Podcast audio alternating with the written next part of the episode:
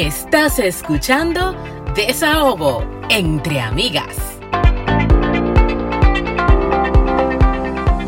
Bienvenidos a un episodio más de Desahogo entre amigas, un espacio para cherchar, aprender y sobre todo descubrir lo jodidamente interesante que es ser mujer. Estás escuchando a Francia Abreu, ya. Anna Invert y a la postalita repetida, Aime Rosa.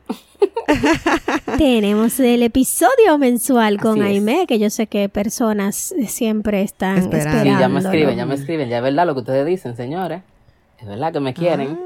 Ah, Ay, te digo. ella como que no lo había, no, sé. Ella no se lo cree que es una celebrity. ya la otra. ella no se lo cree. Cuenten cómo está, cómo les trata el año nuevo. La verdad, muy bien, mi gente. Eh, bueno, mi desahogo va a tener que ver con eso, por eso no me voy a adelantar. Pero ah, la verdad, exacto, la verdad bien, ustedes saben que todo el mundo respira como que bote escarcha por la nariz, por la boca y confeti cuando entra un año nuevo. Sí, hasta, hasta enero 16. Exactamente, cuando viene el primer cobro que tú ves que, se acabaron que todo sigue igual, que año nuevo no significa vida nueva, ni que somos hijos de los reyes de República Dominicana. Entonces empiezan a tirar fuego de nuevo, again, mi amor. Pero todo bien, pues por lo menos tenemos salud, estamos luchando para alcanzarla, que es lo más importante. Amén. ¿De qué hablaremos hoy, querida Ime? Vamos a hablar del tema de emprendimiento, señores. Como es año nuevo y ya hablamos de metas y planificación, yo sé que mucha gente eh, se traza objetivos o sueños iniciando el año y quiero que hablemos del tema emprendimiento. Vamos a hablar de mitos, cómo emprender, eh, qué hay que hacer para emprender, aterrizar un poquito al, a esos que tienen sus sueños de, de, emprendedores, pero que quizás le falta o el empujón o el aterrizaje para que decidan si se da el asunto o si declinan la, la, la misión. Y no es por ser negativa, pero esos que creen también que, ay, voy a emprender, Elon Musk y yo, mi amor, al segundo día seremos misma vaina. Bueno, buen punto. No, pero nunca fue. Pero eso, vamos a, tratar ese tema que yo sé que, que como se trata del inicio de año, puede aplicar muy bien y puede a, la vez aterrizar a mucha gente. Exacto. Entonces, lo primero es que mucha gente, o sea, ¿qué es emprender? Ya sabemos que emprender es tratar de por ti mismo montar un negocio, hacerlo...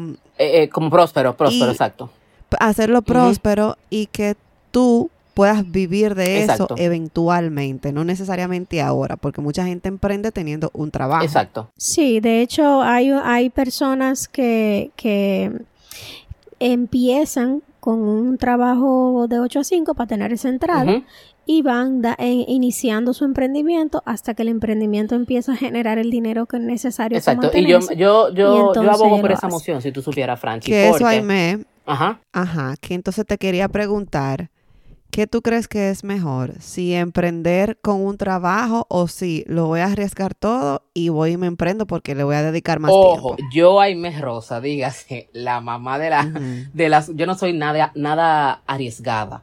Sin embargo, me casé, me tocó casarme con una persona que lo da todo por el todo, como es el caso de mi esposo, mi amor. Él se tira, él se tira su tobogán y él se le importa si va a caer explotado o no. O sea, Edwin es bastante arriesgado. Y de hecho, eh, mi papá también lo es. Ahí es que yo digo como que uno siempre busca a alguien parecido a cuando uno se casa. Y me di cuenta de que todo va a depender del tipo de negocio. O sea, hay negocios que tú sabes que tú te vas a lo seguro y que tú puedes soltar eso que quizás te da cierta estabilidad, como es el caso de los empleos, o cierta, cierto grado de, de regularidad, te da, te da eh, base, te asienta. Y hay otros negocios que quizás, como tú vas a probar y tú quizás no conoces tan bien el mercado, recomiendo que tú no sueltes lo que tengas seguro hasta que no te estabilices.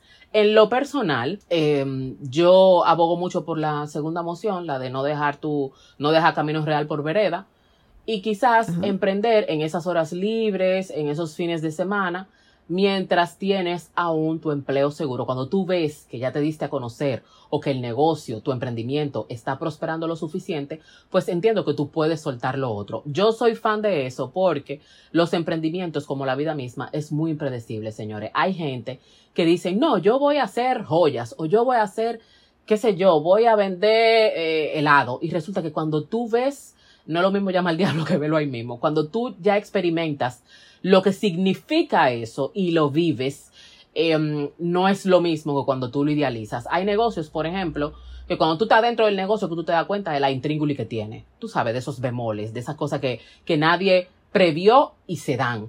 Y hay otros negocios que te va, tú dices, bueno, yo lo voy a intentar, a ver cómo surge y le da para allá. Yo soy fan de que... Y vamos a estar claros. De que tú te quedes con tu trabajo. Claro, yo soy fan de eso, la verdad. Y, perdón que te interrumpa, vamos a estar claros, mira, hay muchas historias de éxito, como el mismo hombre de Uber, que, que tenía muchísimas deudas cuando, cuando tuvo esta idea y que había empezado muchísimos negocios, incontables negocios, y no se daban. Ayer estaba yo viendo la película de Elvis Presley, que está en Crave, em, o HBO, como lo conozcan. Bueno, Crave tiene HBO, Stars y otras. Y la película es narrada por el manager de Elvis Presley. Y entonces el manager como que decía, todas las ideas son estúpidas hasta que des con una buena. Eso es así. O sea, tú puedes tener 10 años haciendo idea, abriendo negocio que te vaya mal. En una diste un palo y hay el negocio de tu vida y te vuelve millonario. Es que los mismos Pero son historias. claro, que tú no puedes ver los resultados. Tengo entendido. Edwin me dijo que eran 5 años, como para tú ver si el o sea, para comenzar a recibir el retorno. Hay otra gente que dicen que Pero a lo que voy es, Aime, que quizá no, no me di a entender, es que es bueno tener este tipo de historia para que las personas se motiven, pero que también son historias así como que tú cogí una aquí, otra allí, otra allá. No es lo que se da diario, ¿tú ves? No es la norma. no es la norma. Vamos a decir. Que, tiene que ver quizá con, bueno, mucha gente le llama suerte, otra gente que oportunidades, otra gente no, y que si tú buscas, por ejemplo, los, si tú buscas los, las estadísticas, ponte tú en, en Silicon Valley, son más los negocios y los startups que fracasan que los, que, se la pegan, son successful. Y ellos no, y ellos no dejan de invertir en esos startups porque el, el generar ideas constantemente y el probar, el prueba, prueba error, es lo que genera nuevos negocios. Entonces, eh, a la hora de emprender es, mm, es, digamos que esperado que tú puedas tener malas ideas hasta que tú llegues a una correcta. Claro.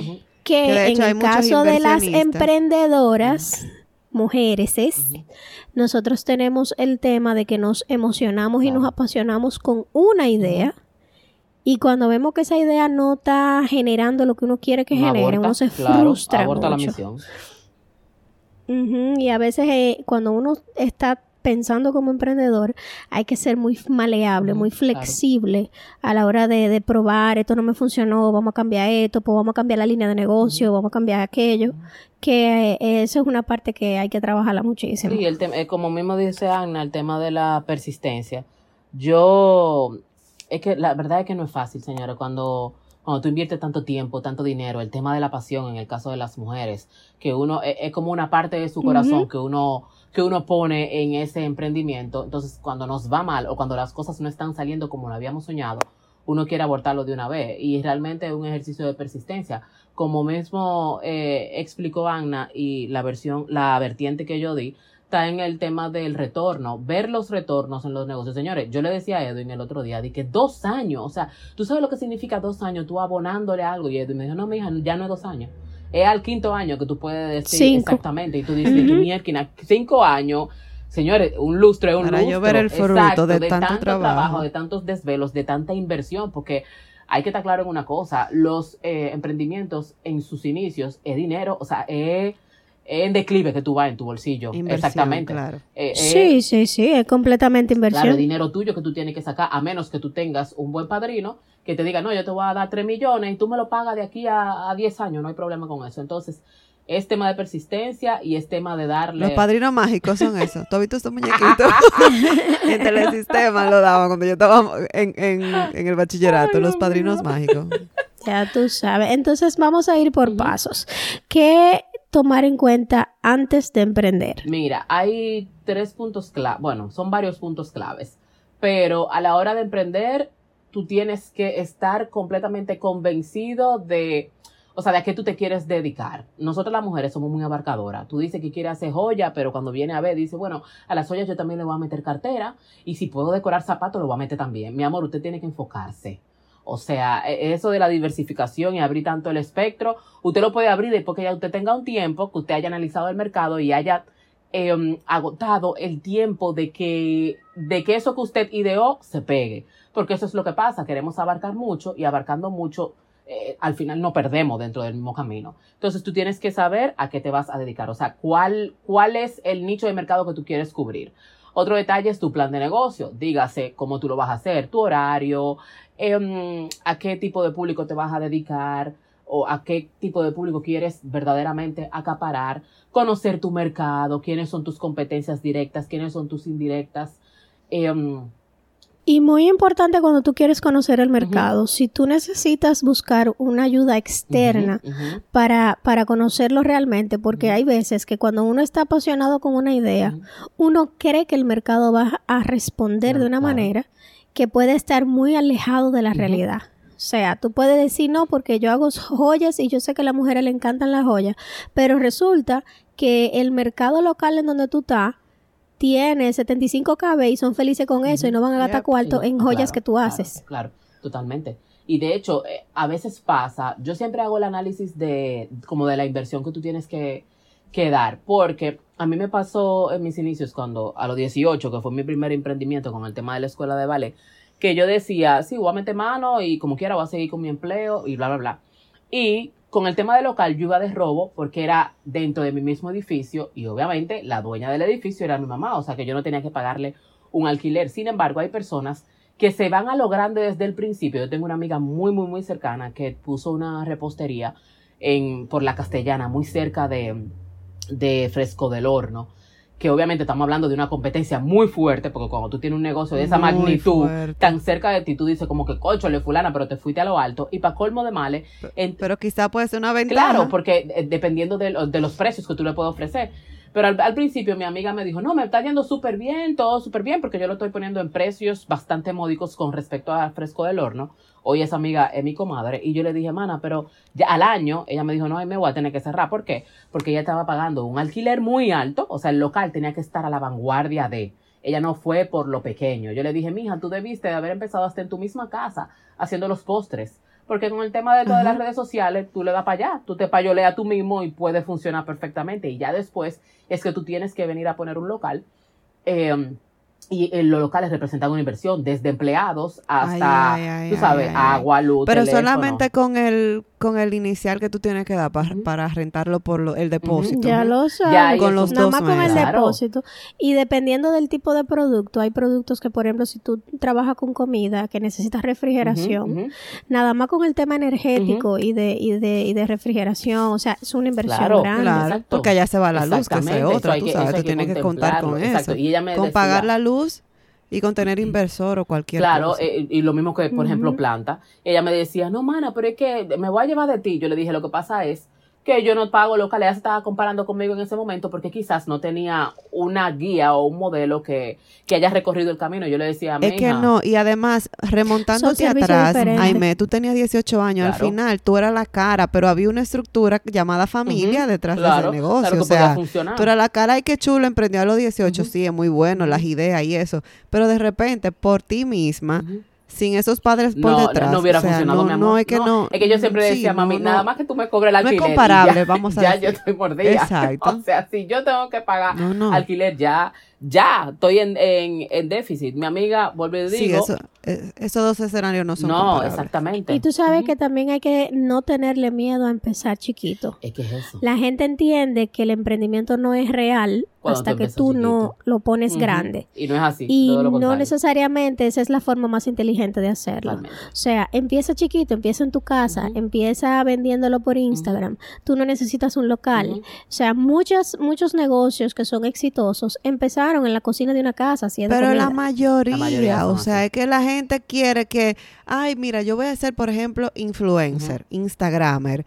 Pero cuando tienen dos mil seguidores, le da vergüenza subir cosas. Lo que quieren es, ah, no, yo subo cuando tenga cien mil. Pero ¿cómo vas a tener cien mil, mi amor, si nadie te conoce? Eso es totalmente, realmente es una, es un desafío. Es el miedo al fracaso que uno tiene siempre, el miedo a la aceptación, ya en cualquier cosa, o sea, en, el Instagram, en la empieza con las herramientas que tú tienes a mano. Porque también, por ejemplo, el que quiere trabajar en comunicación digital dice, no, porque yo no tengo una cámara chula para tirarme fotos chulas, porque yo no tengo un programa de edición para tener el diseño de qué sé yo qué. Empieza con las herramientas que tú tienes, pero empieza. Sí, aplicaciones gratuitas. Porque si tú te pero que, Frank, hay gente que, tú le das la cámara y no hace nada como quiera. Tú sabes que yo he ayudado a personas, o sea, yo tengo una persona que ha abierto muchísimo negocio y ella me dice, por ejemplo, ay, yo quiero hacer tal cosa. Ok, ahí te mando tanto o te mando tal cosa. O sea, como que se le da todo natural y lo deja el negocio a las tres semanas. No, eso no funciona. sí, porque hay personas que tienen estabilidad ni aunque pongan. personalidad. Entonces son gente como que eh, se lanzan a los tres meses, ah, no, eso no está dando resultado, me muevo, eh, eso, no está, eso tampoco está dando resultado, tres meses más, ah, me cambio, porque es que la capacidad, o sea, usted no puede ver el retorno a la primera y tiene que empezar chiquito, como bien dice Franchi. Y, y para tú ver el retorno tienes que persistir de una manera de una manera, no sé, yo digo que como los caballos, de una manera enfermiza. Yo a veces digo, ay, mi hijo, aborta la misión. Y él me dice, óigame, enfóquese, olvídese que usted va a ver los resultados. Yo lo viví ahora con él, porque tengo siete años de casada, la empresa de Edwin, después de siete años, ahora ya tiene diez, pero después de siete años fue que yo vi que mierda, la pegate, Edwin Gómez, o sea, al fin le diste para allá, al fin ganaste licitaciones, al fin tiene que sé yo cuánto eh, cliente, al fin, o sea, después de eso, y ojo. Pero no hubiese ganado esa licitación si la empresa se hubiese construido allá. Claro, ese es el tema, que, y sobre todo, Edwin tiene local hace un poquito antes de la pandemia, señores. O sea, la empresa de Edwin, que es una empresa que brinda servicios de sanitización, higienización, fumigación y brillado de piso y demás hierbas aromáticas, tiene un local hace tres años, después de diez años en el mercado. Yo le decía a Edwin, Concholi, ¿cómo tú consigues los permisos que hay? Hay permisos estatales, el tema de impuestos, que eso le da en el cocote a cualquiera el tema de, mm, de, o sea, bregar con insecticidas, veneno y demás, tiene sus regularizaciones, muchas cosas.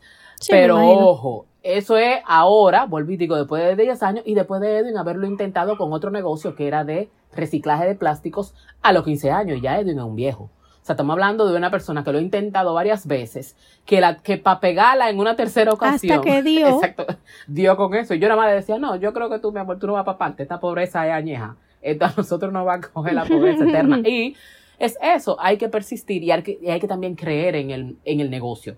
Tú tienes que estar convencido de, de tu negocio. Y hay un factor que ahora mismo se viene muchísimo, que es casi un mito, de que no, tú tienes que idear algo que rompa para tú poder ver los resultados. Señores, la mitad de las cosas ya están inventadas.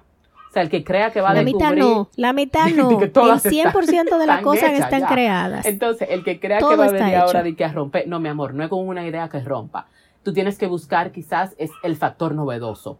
Tú tienes que, en algo que ya No, el elemento diferenciador, porque por ejemplo, no, en mi área, ¿cuántos instructores fitness no hay? 78 millones más dos días. Y siempre hay uno que encuentra su cliente, porque tiene que un servicio diferente, tiene alguna novedad, tiene una personalidad distinta. Entonces, ya los servicios están creados todos. Es un tema de tú encontrar eso, eso que te hace a ti diferente o que te hace, que hace que tu servicio se, se llame la atención y tú vas a encontrar a tu nicho, pero tú también tienes que tener expectativas realistas de, de, ese producto o ese servicio que tú estás trabajando. Aquí, por ejemplo, los colmados están uno al lado de otro, ustedes lo saben. O sea, en una esquina hay un colmado y, en menos de... ¿Y cuántos colmados tú oyes que quebraron? No, yo, los colmados es difícil que Exacto. Y están al ladito, pero resulta que yo me voy donde Bani, Bani me atiende mejor y tengo más química con Bani, pero... O fulano vende esto y fulano vende lo otro. Se caracterizan por algo, tú sabes. Eso, es la... Eso es como que la la diferencia. Entonces, ¿dónde nos quedamos, Franchi, con el tema de la planificación? El conocer el mercado, hacerte tu plan de negocio. Hay que identificar eh, si verificar tú ayuda o no. Eso es muy importante. O sea, hay gente que puede ir ellos solo, pero hay otros que necesitan de que no. Por ejemplo, yo voy a, no sé, a exportar o voy a vender, no sé, voy a vender ventana.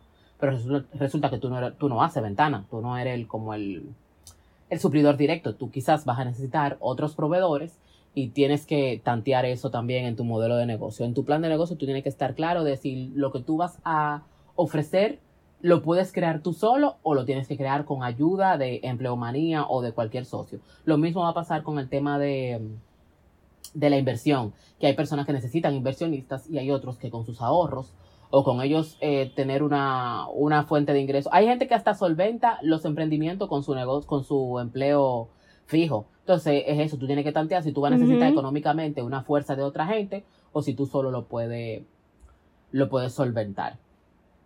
En el caso de, eso de la... Con el tema del personal de apoyo, muchas veces el emprendedor, sobre todo cuando es algo muy nuevo o algo muy pequeño, eh, se da el error de, de hacerlo todo uno.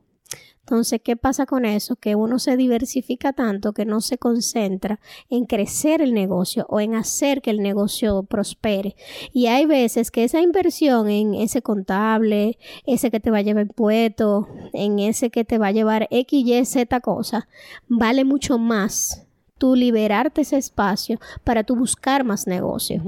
Es que la visión del... Que eso es un error muy común. Que la del operativo, tú sabes, o sea y lo mismo. No, es que el tiempo, el tiempo que tú le vas a dedicar a buscar, por ejemplo, un cliente grande de cualquier servicio que tú tengas, lo vas a perder en el día a día de lo que ese trabajo te requiere. O sea, porque si tú tienes que estar llevando contabilidad, si tú tienes que llevar, qué sé yo, redes sociales, que si tú tienes que llevar contenido, que si tú tienes que llevar aquello, lo otro, lo otro, o fabricar el producto que tú estás haciendo, porque es un asunto manual, ya a ti se te fue el día entero y tú no estás buscando más negocio, tú nada más estás cumpliendo con lo que tú tienes ahora. Entonces, ¿cómo tú lo vas a crecer? Tú necesitas gente. Tú, sabes también que la gente tiene mucho, como que le da tema dejar algo que se ha estado haciendo ilusión por tantos años. Es que, mira, eso es un problema grandísimo y en la mujer es peor, delegar. Delegar para la mujer eso es como un pecado capital. A nosotros no nos gusta delegar, o sea, podemos tener, por ejemplo, que eso es un desahogo que tuvo, que tuvimos con esta chica de crianza, de crianza positiva, que ella dice, yo tengo un esposo perfectamente capaz de manejar a mis hijos, pero cuando yo me voy de vacaciones, yo no puedo desconectarme. Eso es Porque uno no puede delegar, uno tiene en la cabeza que si no lo hace uno, no, se hace bien. Pero que también en el tema de cuando hay gente a veces que se pone como propósito hacer algo y no sale de ahí. Y pasan años y la vida le, le da otras ideas y Dios le manda bote y le manda bote y le manda bote y no se suben. Entonces no saben también cuándo retirarse. Entonces a veces tú ves como el retirarte, lo ves como un fracaso. Y no necesariamente. De repente retirarte es el inicio de tu, de tu triunfo, de tu buen negocio, tú sabes. Entonces ahí también tenemos como que un poco de saber cuándo sí, cuándo no. Sí, Edwin siempre me ha dicho que el emprendedor no puede tenerle miedo al fracaso, porque si usted le tiene miedo al fracaso, evidentemente el emprendimiento no es para usted. O sea, los emprendedores, y es lo mismo que la persistencia. Yo, por ejemplo. Y por eso es que la mayoría de la gente no es emprendedor, porque es que el miedo al fracaso está ahí desde que, desde que uno adquiere ese juicio de valor, desde que uno tiene eh, como la duda, ese, como juicio. ajá, ajá, ajá. como, mira, yo, por ejemplo, yo recuerdo que mi hija chiquita, la más grande, cuando estaba chiquita, bailaba muchísimo. Y desde que ella tuvo uso de razón, eh, dije, ay, pero me están mirando. Y ahí se va, eh, como tú sabes, se va fomentando ese miedo al fracaso que, que, se aplica en todo, en los negocios, en cómo tú le hablas a una persona, en lo que tú vas a decir, hasta en un comentario en Instagram. Puede que, por ejemplo, Frank haga un post y yo esté escribiendo un comentario y después yo diga, ay, no, me van a atacar por esto que digo. Es difícil. Y tenemos que estar claros en una cosa, el culmen de un de una persona no es el emprendimiento, señor. O sea, de que ah, fulana es exitosa, pero imagínate, ella, ella tiene, ella tiene 15 años, 30 años, 40 años siendo empleada, señores no todo el mundo está hecho para emprender. Así como no todo el mundo está hecho para estudiar, hay personas que son totalmente... Ni todo el mundo está hecho para ser Ajá, ni para ser madre, ni para casarse. Así mismo pasa con el emprendimiento, señores. No todo el mundo está hecho para emprender. Hay personas que pueden acoger los comandos y son excelentes empleados. Hay otros que tienen la capacidad de liderar perfectamente bien. Y hay otros que no, hay gente que no acepta que nadie lo mande. Y por eso dicen, no, yo voy a tener que, que armarme de valor y crear algo mío porque yo no acepto que un jefe me esté diciendo cómo se hacen las cosas. Es eso. Tenemos que estar conscientes de que emprender no es para todo el mundo. Así como yo acabo de decir que Edwin me dice, eh, el que va a emprender no puede tenerle miedo al fracaso, porque eso es lo más certero que tú tienes cuando tú vas a emprender, fracasar. Asimismo digo que no todo el mundo está hecho para emprender. No podemos ver el emprendimiento como que, ay, el dueño del negocio, eso, ya esa persona no, es exitosa. La solución de todo, la solución de todo. La gente, a mí me encanta la, la, los discursos de maneja tu propio tiempo, sé tu propio jefe, Oye, maneja tu genera propio tu propio dinero. Y cuando tú ves lo que implica emprender, No, que en vez de trabajar lo 8 contrario. horas y esperar el 15 y el 30, tú tienes que trabajar 24. Claro que sí. Cállate. Y tú no tienes que llevar la contabilidad, tú eres el que cobra, tú eres el que lo hace, tú eres el que hace todo. Ahí eh, eh, el hermoso discurso como que se cae. Pero a SAP. Eh, miedos y riesgos del negocio. Eh, creo que es importante conocer cuáles son los riesgos de cada tipo de negocio que, al que tú te vas a meter. O sea, ser claro de que, por ejemplo, yo trabajo en una cosa que es altamente física. Si yo me lesiono, yo voy a perder negocio porque no voy a poder hacerlo.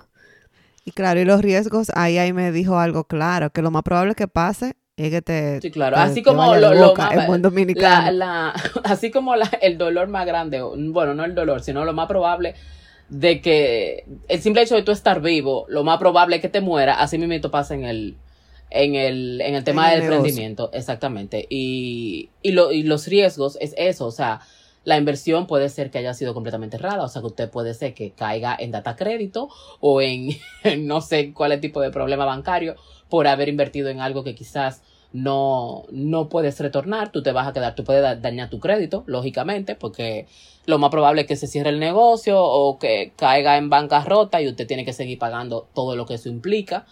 Eh, los mismos temas de salud, como bien lo especificó eh, Franchi, en el caso de, siempre voy a poner el ejemplo de, de lo de Edwin porque es lo más cercano que tengo, pero en el caso de ellos, uno de los principales riesgos es temas de salud relacionado con los pulmones por la por el alto contacto con veneno que tiene el Ah, sí, equipo, con los por eso, químicos. exactamente, los químicos, por eso cada tres meses hay evaluaciones médicas que se tienen que hacer, cada seis meses tienen que hacerse, tomarse tal cosa de X o Y, o sea que esos riesgos están ahí. Sí, por ejemplo, mami es una productora de avicultura, o sea, ella trabaja con pollos y el mercado fluctúa mucho. O sea, ahora, eh, por ejemplo, un efecto climático que suba la temperatura le puede matar muchísimo claro, pollo. claro. Y eso afecta al negocio. O que de repente eh, haya una inundación y ya entonces los productores de los huevitos no, no te pueden produ- producir en, ese, en esa semana, ya tú te retrasaste.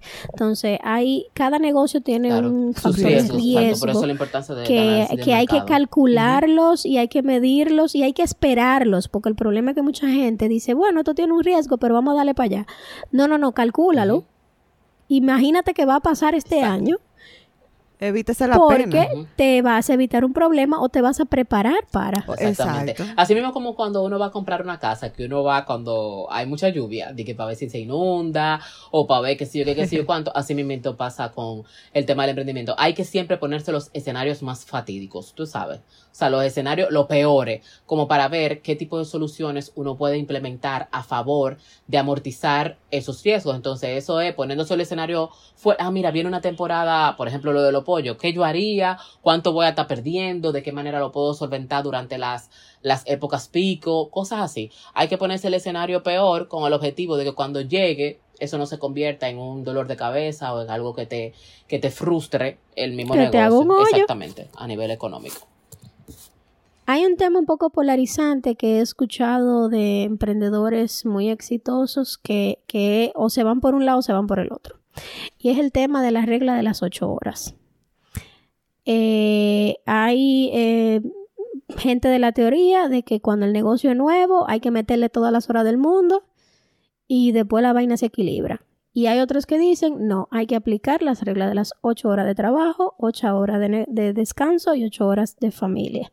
Porque si tú le dedicas más tiempo, entonces eso se vuelve un círculo vicioso y al final lo, importante, lo, lo más importante de, de, de los trabajos es que tú ganes la mayor cantidad de dinero en la menor cantidad de tiempo para tú dedicarle tiempo a lo que tú amas. Mira, tú sabes que antes de que Aime dé su opinión, yo particularmente sé que cuando tú emprendes un negocio, no, no hay ese tiempo que tú dices, ah, mira, lo voy a hacer exclusivamente en tal fecha, en tal horario, por ejemplo. Y lo sabemos tú y yo, Frank, que tenemos este podcast, que por más de dos años lo estamos haciendo una vez a la semana. Sabemos perfectamente que hemos tenido que, sacrificar que sea algunas cosas con la familia o grabar más tarde en la noche o levantarnos más temprano, que no, no tenemos esa... Sí, tenemos libertad de tiempo, pero a veces hay que hacerlo, tú sabes. Y qué sé yo, es como que si usted va a abrir un negocio sabiendo o, entendiendo que usted le va a dedicar dos horas a la semana o lo que sea, es muy, eso es muy improbable. Hay que aterrizarse un poco con eso. O sea, es muy, muy improbable, de verdad que sí. Yo creo, parte de los mismos mitos que es ese de, de que, ay, que tú eres tu propio jefe y puedes organizar tu tiempo y demás. Él siempre me ha dicho que al principio, si tú tienes que inyectarle y, o sea, dar el todo por el todo, pero eso tiene su, como su rango porque el tema de sacrificar la salud o de... Eso va a depender hasta de la misma persona. Hay personas que el tema familiar le da para el de tres. O sea, dedicarle tiempo a la familia o lo que sea, eh, le da lo mismo. Pero hay otras que ese mismo tiempo que le dedican a la familia o a hacer ejercicios o a cualquier hobby, hobby es un boost para su, su creatividad y para darle tiempo de calidad a sus respectivos negocios. Eh, al principio yo entiendo que sí, que tú te puedes trazar una meta como de decir, ah, un año y medio o durante dos años yo voy a estar ininterrumpida. Pero después, em, lo del 888 o menos, porque realmente hay negocios que, que tú le puedes dedicar tres horas diarias y, y funcionan, eh, yo creo que esa cuestión es muy personal. O sea, yo, para mí uno de los mitos más grandes es ese, de que no, los emprendedores, eh, lo que menos hacen es tener vida propia realmente, yo no sé si es por el nivel de planificación o porque ustedes saben que yo todo lo, como que lo ordeno y lo organizo, pero yo siempre he dicho que el emprendedor puede tener su tiempo libre, el emprendedor puede tener sus días libres a la semana y el emprendedor viaja y tú lo puedes ver próspero dependiendo del nivel de enfoque y de esfuerzo que tenga, porque no todos los negocios son iguales. Pero yo soy fan de eso, como de dividir bien los tiempos, como del 888 o menos aún, porque si tú le entregas como con todo por el todo, no sé, hasta la salud, es que hasta nada más de pensar y que 12, 15 horas diarias como que se me funde Pero fíjate como tú dices, no todos los negocios son, iguales. y te lo digo porque no es lo mismo tener una compañía como la que tiene tu esposo, señores, que ellos hacen fumigación. ¿eh? Exacto, es el fuerte. Dilo, dilo para que la gente lo vea. Gracias, sí, fumigación. Trabajo en acero inoxidable, brillado de pisos y todo ese tipo de... Es mantenimiento empresarial, es el fuerte. Así que, por favor, contáctenos. Excelente. voy a tener otro hijo, ¿eh? Ayúdenme. Entonces, no es lo mismo tener eso que Edwin dice, ¿tú sabes qué? Este cuerpo hot, yo te voy a dar mi disponibilidad. Mira, yo tengo el viernes a tal hora eh, tal hora, tal hora y no sé qué. A que tener un negocio de comida. Exactamente, un salón. Sí, el negocio de repostería. Salón, eh, supermercado, señores, es eso, depende el tipo de negocio. Por ejemplo, yo, Semana Santa, siempre me he dedicado a mi, mi iglesia y demás. Pero Semana Santa es la época más pico de, por ejemplo, de, de la empresa de Edwin. Lo mismo pasa ah, con diciembre. En diciembre a nosotros nos contratan muchísimo porque como las empresas cierran, ese es el momento de fumigar. Es lo más normal. exacto. Entonces, por eso yo estoy como que adaptada a ese güey. Sin embargo, anualmente, eh, Edwin el primero que dice, no, ya yo me llevo la mujer mía para que no me voten. Hay unas vacaciones familiares que es con hijo y demás, y otras vacaciones que son nada más en pareja, y otras vacaciones que es con la familia completa. Por eso, porque hay que dividir el tema de los tiempos. Pero eso es, vuelvo y te digo, infundado por mí y por el nivel de organización. Porque al principio el negocio no te lo dejaba. O sea, al principio, yo me acuerdo, no sé si fue los dos primeros años que Dios me dijo, no, mija, yo estaba tan enfrascado en eso que hasta sábado y domingo, porque también hay otro detalle. Si tú eres empleado, durante la semana tú le estás dedicando tiempo de empleo normal a, tu trabajo común, que el, el 8 a 5 o el 9 a 6. O sea, tú tienes que dedicarle tu tiempo extra a tu emprendimiento. Eso, eso también influye muchísimo. O sea, que yo creo que el factor clave aquí es el tipo de negocio, porque no todos los negocios son iguales. Tipo de negocio y las prioridades que, tú tengas en tu vida. Porque, por ejemplo, en el caso de una mujer, una madre soltera, que tiene que cuidar a su muchacho y quiere tener su emprendimiento, tiene que tomar decisiones muy sabias con el empleo del tiempo.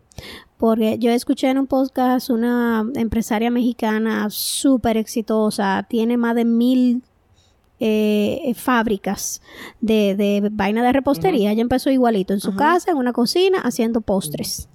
Y la, la, empresa fue creciendo, creciendo, creciendo. Y ahora mismo esa, esa mujer es una de las empresarias más grandes de México.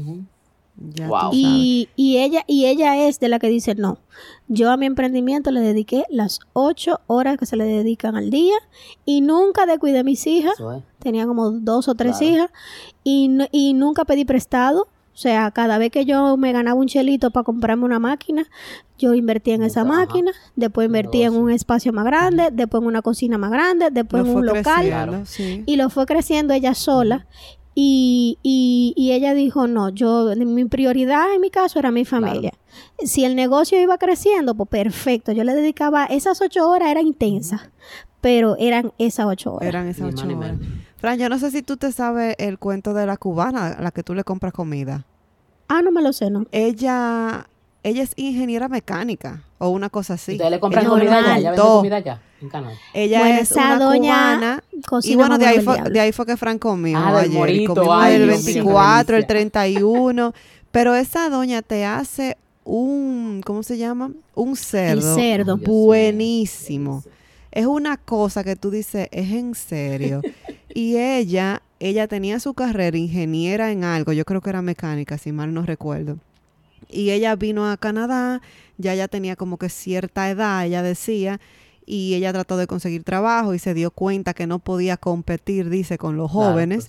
y ella dijo, tú sabes que, bueno, pues entonces yo voy a hacer lo que, lo que yo sé hacer. Yo voy a cocinar porque cuando yo estaba allá en Cuba yo cocinaba para mi familia, hacía esto que lo otro. Y bueno, hoy en día esa mujer claro, la conoce muchísima gente al punto de que ella me dijo a mí, ¿y tú sabes qué, mija? Porque ella me, ella me conoce y ella, ella no coge a todo el mundo.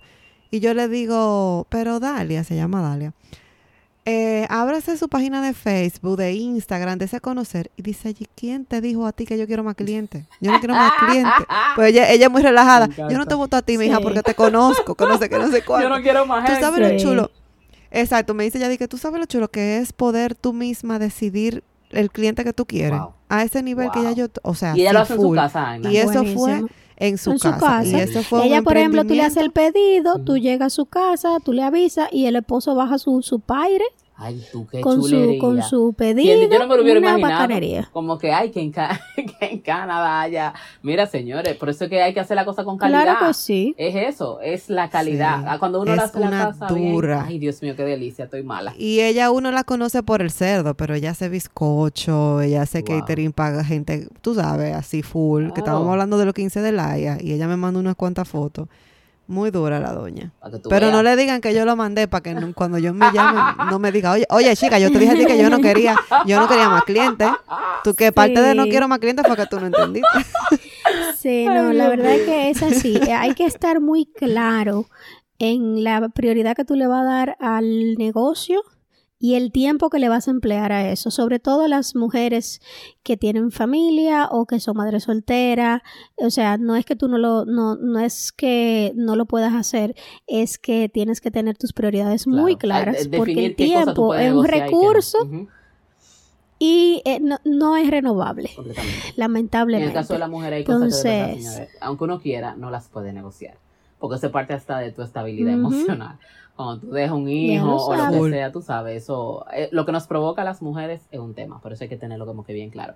Y tú sabes que otra cosa hay que, en los emprendimientos hay que aprender a asumirlo como parte de una filosofía, el celebrar los pequeños logros, señores, o sea, Sí. Ay, sí. Eso ayuda muchísimo. Ay, gané tal cosa, déjame una cena con, qué sé yo, o con mi pareja, o da, regalamos un resort con la familia, o mira, licité, hay épocas de, en, la, en tema de de la temporada alta y baja que implican, como yo les mencioné, que si Semana Santa, mientras todo el mundo está de juerga, probablemente nosotros estemos aquí porque hay que organizar al equipo exactamente, etcétera. Entonces tú dices, no, espérate, que Semana Santa trabajamos demasiado. Fueron, los muchachos tuvieron que, que fumigar hasta en los barrios como parte de, de esas políticas, de esas estrategias gubernamentales que se dan de fumigar los barrios, sanear, que si el dengue, que no sé qué. Hubo una temporada alta, bueno, se dio bien el negocio, vamos entonces un fin de semana a pasárnoslo en familia, de cero teléfono, apagar flota y todo el mundo concentrado en hacer, en crear un tiempo de calidad. Hay que celebrarse los pequeños logros. La que hace arete en diciembre la pega, porque en diciembre todo el mundo tiene dinero y que los outfits, que quiero mandarme a hacer tal cosa, que tal accesorio, pues si usted le fue bien en diciembre, pues sepa usted que en enero en esos feriados que vienen, pues váyase con su familia o cómprese una cartera que le guste o haga algo. Pero los pequeños logros hay que aprender a celebrarlo porque es la única forma de uno retribuirse todo el esfuerzo que uno está haciendo a nivel de emprendimiento. Ay, sí, no hay que esperar a que se vuelva la super mega empresa con el super mega local, con la vaina. Hay que, hay que celebrar esos logros. y señores, yo creo que aquí llegamos a nuestro querido y acostumbrado desahogo de la semana. Señores, desahogo más bueno. Ay, Dios mío desahogo más bueno que tengo, o sea, para mí. Mm, dele, dele. Que no me importa que me digan mala madre, no me importa. Victoria, la chiquita, no, cero juzgo. Eh, Victoria tiene una semana y algo en la casa porque el Laker se tomó la semana del 26 al, al 31. Mi amor.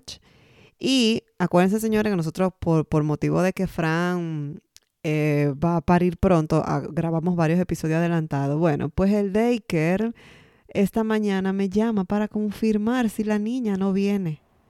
Yo pensaba que ellos estaban cerrados. Ay, Dios mío. ¿Tú supiste, hoy que, grabando, tú, supiste que tú saliste huyendo a llevar Hoy grabamos, hoy es 2 de enero y nosotras, es así como en República Dominicana le dieron el día, así mismo también nos lo dieron a nosotros. Nosotros estamos eh, cerrados, hoy no se trabaja, pero el daycare está abierto. Ay, Dios y me, me, ponen un correo a las 9 y 26 de que solo confirmando si su niña viene. ¿Y tú, estamos de camino. ¿Y yo qué? ¿Qué? Pues pero, pero espérate, déjame depositártela. Tú ves como uno, como uno tira una pelota de vaquebol. Ay, Dios mío. Después que esa muchachita tiene una semana y pico aquí, volviendo loco a tú el vivo. Señores, son tres años, casi cuatro. En, tres oh, oh. meses cumple, en, sí, en tres meses cumple cuatro años. Y eso es una energía que naide, como dicen en el campo. Pero es naide que la aguanta esa niña. y tú la llevaste, entonces normal. Tú dijiste, espérate. Muchacha, ella estaba durmiendo. Y yo, niña, buenos días. Pero lo más chulo es, señores, que cuando nosotros dijimos buenos días, Daker's, uh, it's Daker time, ella dijo, ¡Ah! ¿Es the daycare open? Y se le pusieron unos ojitos Ay, así brillantes. Exacto. No, feliz porque va a ver sus amigos. Feliz. Oh, oh. ¿De Mami, daddy. Y yo, sí, mi amor, no sé, no sé cuál de los dos está más feliz, si tú o yo. Y mi esposo dice, ¿qué es esto?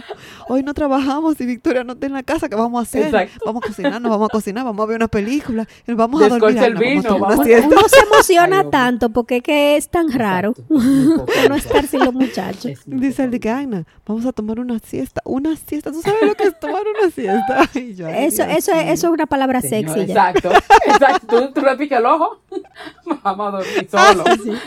Sí, tú ves deja, como, deja de hablarme sexitura, por favor. Exacto, como en la película que se pican un ojo y, y, y en el en un lenguaje como culto y que significa, ven, vamos allí, vamos, vamos a hacer lo nuestro. David y yo hacemos lo mismo, tú me pico un ojo, yo te pico el otro y después... Ay, lo siento, señores, es una cosa deliciosa, lo, lo sentimos. Vida de padres, mi amor. El que tiene muchacho chiquito sabe que dormir es más importante el que, no tiene muchacho va a decir que aburrida y oye la ella como habla. El que tiene muchacho, I feel you, my sister. Eso, eso es así, de verdad que sí. Mis desahogos son dos. Y lo tengo que decir porque si no, lo voy a esperar, no puedo esperarme que viene. Lo siento. Explota. Lo siento. El primero es que todo el mundo tan positivo, tan, ay, el año nuevo, qué bonito, qué qué sé yo qué, que te quiero mucho. Señores, si en el año entero usted no me escribió y me está escribiendo ahora, di que, ay, te deseo, no me escriba, amores, no me escriba mi rey, porque usted y yo no hemos hablado en el año entero, ¿sabes? No, hay veces que tú ni conoces el número. no solamente en el año entero, Aime, que los otros dos años tampoco te felicitaron. a mí me felicitó una persona en estos días que yo, te lo juro que yo dije, eh, eh a mí. Y déjame, te digo que yo, yo. a mí no me gusta ni responderle, porque es que de verdad no nos conocemos, mi rey, porque es que si tenemos tres años sin hablar, no nos conocemos, usted y yo. Tiene que entenderlo.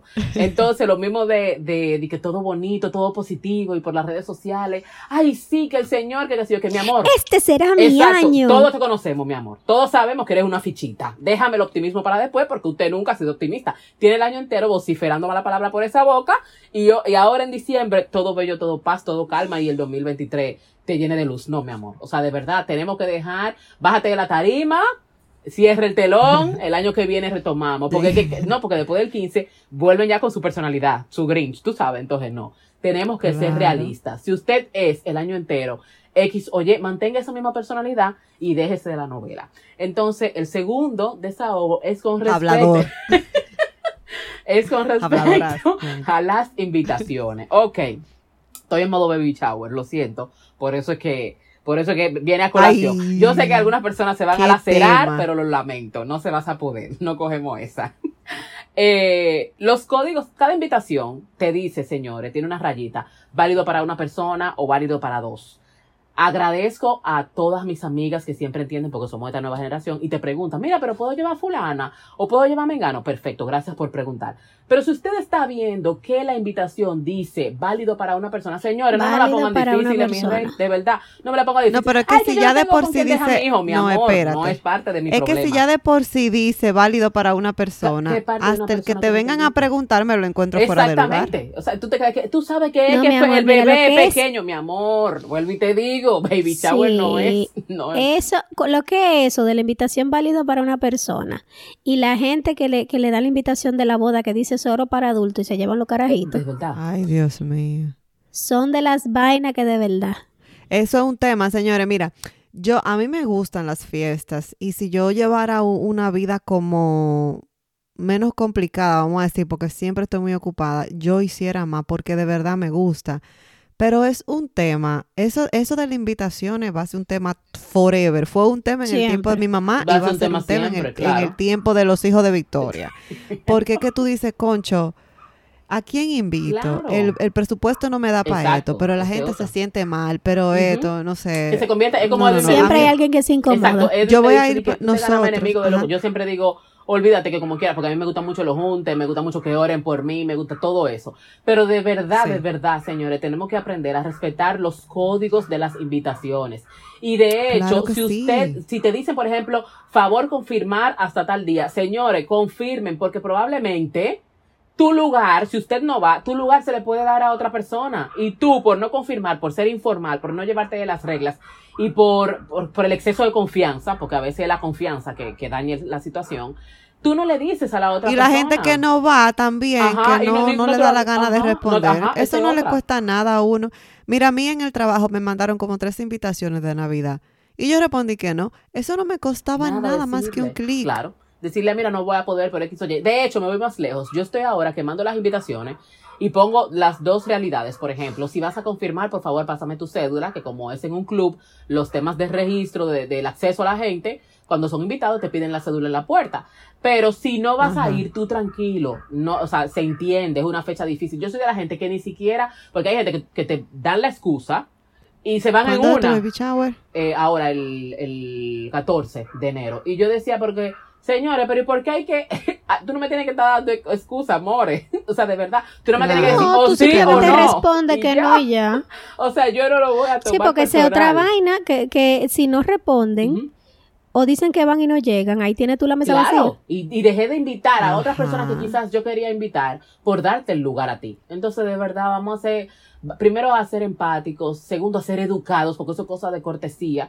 Y tercero, de verdad, señores, todos los, todas las edades tienen su campo de asistencia. O sea, a una boda van adultos. Hay veces que, obvio, se pueden invitar a los niños. A los cumpleaños de, de, de Galia, yo invito personas que tienen niños. El que no tenga niño no tiene por qué estar ahí, de verdad, porque al final, a quien vamos a agasajar es una niña de tres años. Hay que buscarle su ambiente. Y lo mismo los baby shower, de verdad, señores. Los baby shower no están hechos ni para muchachos, ni para esposos. Siempre lo digo, ojo, si, si, tu esposo también es amigo de la persona, está bien, me llevo a y no hay problema. Pero los hombres no son fan de Baby Shower. Nunca lo han sido. Eso no es para ellos. Y tanto que yo gozo con ellos. yo también, poniendo los y las cuestiones. Ay, muchacha, en el de Laia una vez lo, lo pusimos a, tomar cerveza en, biberones. Ay, mi amor. Ay, qué risa, Dios mío. Ay, Dios mío, me encanta. Pero nada, esos son mis dos desahogas. Gracias, de verdad, por escuchar. Buenísimo. Ah, bueno, tú sabes que nosotros queremos ir a República Dominicana cerca del cumpleaños de Victoria. Eso es marzo. Y a mí me, me falta, me, ajá, me, me, salta la familia de que, ay, el cumpleaños vamos a celebrar. Y yo, ¿el qué? Yo, mira, es que... Bueno, mi amor, yo, le estoy huyendo mucha gente y yo no quiero que nadie se sienta, mal. Te entiendo, Amigui, te entiendo. No, no, no, no, no. No, yo le huyo a esa vaina. Sí, si por Edwin es mi amor, Edwin no lo celebra nada. Edwin, no por ser Grinch, sino que todo se queda como en familia. Pero la familia de Edwin, obviamente, cuatro hermanos, ya son, atentos a relajo, son 20 gente. Porque si de, por, por cada uno de los hermanos tienen sus efectivos Tú sabes que eso le estaba yo comentando a mi familia, porque estábamos planeando de que, ah, bueno, pues entonces nada más invitamos a, a los que tienen niños. Por ejemplo, mi hermana tiene dos niños chiquitos. Y yo, sí, pero ¿y cómo dejo de invitar a fulano? que no tiene niños, pero que... o sea, ¿y cómo dejo de invitar? es, mi pana, es mi vecina, es mi señora, es un poco fuerte. Mm, mm. Es fuerte. Está complicado. Está complicado. Vas tú, Franchi. Y tú, Fran, cuéntanos. Bueno, dos cosas. Todavía en el espacio de tiempo afímero en el que estamos grabando. Estamos en el pasado, no importa. Estamos en el pasado. Eh, eh, tenemos, yo, yo sigo en el hospital eh, mi esposo está con la niña en la, en la casa y la niña decidió enfermarse. Ella tiene cuatro días enferma, con una fiebre que se le sube y se le baja, se le sube y se le baja. Hoy es un día de fiesta aquí. Dígase que no hay walking clinic, no hay eh, ningún centro que pueda, a family doctor o nada que esté abierto. Entonces toca ir a un urgent care o un emergency care. Entonces, Amelia no está mala grave, o sea, ella no está de no, que... conociendo la, la, energía de, Amelia. Probablemente ella tiene uno de estos virus que te dura siete días. O alguna infección, pero que menor, que no es una infección que le está, que, que la está matando. Entonces, el ir a un urgent care ahora mismo implica que se va a quedar el día entero y eh, mi pobre marido tiene cuatro días sin dormir porque se le sube la fiebre a medianoche, lidiando con todo en la casa y yo estoy aquí en un hospital que no puedo hacer absolutamente nada más que googlear y mandarle número de teléfono. Eh, y es bastante frustrante porque también, eh, como ella ha estado enferma, en el área donde yo estoy del hospital no pueden entrar personas enfermas, porque aquí hay bebés recién nacidos, eh, mujeres de con embarazo de alto riesgo. Simplemente porque es un hospital. O sea, tú... es un hospital, no es nadie, claro. No, Que hasta para cuidarla a ella misma, de repente ella va malita, se le pega otra vaina y Dios no lo quiera. Un desastre. Entonces, eh, eso ha implicado que yo también he estado aislada todos estos días porque porque César no podía visitarme porque está con la, bregando con la niña. Y gracias a mi hermosa bestia, que la amo tanto. eh, ella, ella arrancó y vino para acá Ah, yo trajo mi fanfarria. Claro, oh, oh. Con, su fanfarria. me trajo la, la, comida de la cubana que, que me supo a gloria. En ese momento de eh, ustedes dos de desahogarse, liberarse. Es ver gente, o sea, ver a tu hermana, abrazarla, tocarla.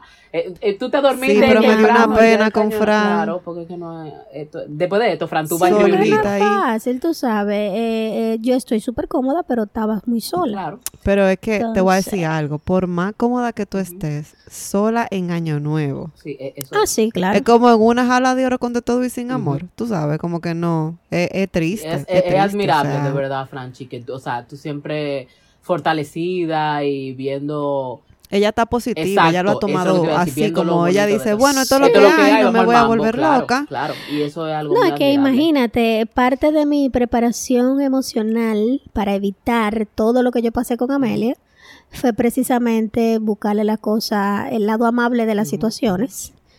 Y, y, me ha ayudado mucho tener una actitud positiva. Evidentemente, que uno se pone triste, que a uno se le sale una lagrimita, porque, ajá. ¿Estamos vivos? ¿Quién quiere pasar año nuevo en un hospital? No, nadie. No, y que Fran, por ejemplo, también me dijo ayer, yo agradezco que yo no tengo sí, nada una, situación, claro, ni tú ni Joseph, claro que sí. Eso, eso es la parte positiva. Bueno, eh, lo que ella tiene sí es fuera de lo normal, pero no está en peligro, así como en riesgo. y que ya si le pasa algo, Exacto. Sí, porque mira, yo yo ayer buscando la habitación de Frank me he encontrado con el, los servicios de ambulancia, que son gente que llegan desbaratado en ambulancia y tú ves tipo película que lo ponen en la cama con un brazo arriba, una pierna para arriba. Yo vi todo eso. Gracias, sí, Señor, sí, que sí. tanta salud. Eh, y, qué te digo? O sea, sí, o sea, yo me emocioné muchísimo porque mi hermanita llegó al rescate, tú sabes. Claro. claro. Entonces, nada, por un lado frustrada por el tema de Amelia y por otro lado muy agradecida. qué bella. Ay, qué lindo. Aprendan, señor, oyeron, qué bueno. tomando nota. Aprendan. No, sí, la pipa per, porque mira, y uno y hay gente el día de la cena quejándose porque tiene demasiada gente o, porque... algo no salió bien que, o esa, porque... esa comida va a sobrar demasiado. Exacto. Para que ustedes vean. Y yo, miren, eh, les recibo muy cariñosamente todas sus obras. Me la como igualita, babucea como tú quieras. Di que la que dejó cada quien en los platos, júntenla. Mira, júntala, todos esos chines, júntenlo. Yo me lo como feliz. Ay, Dios mío.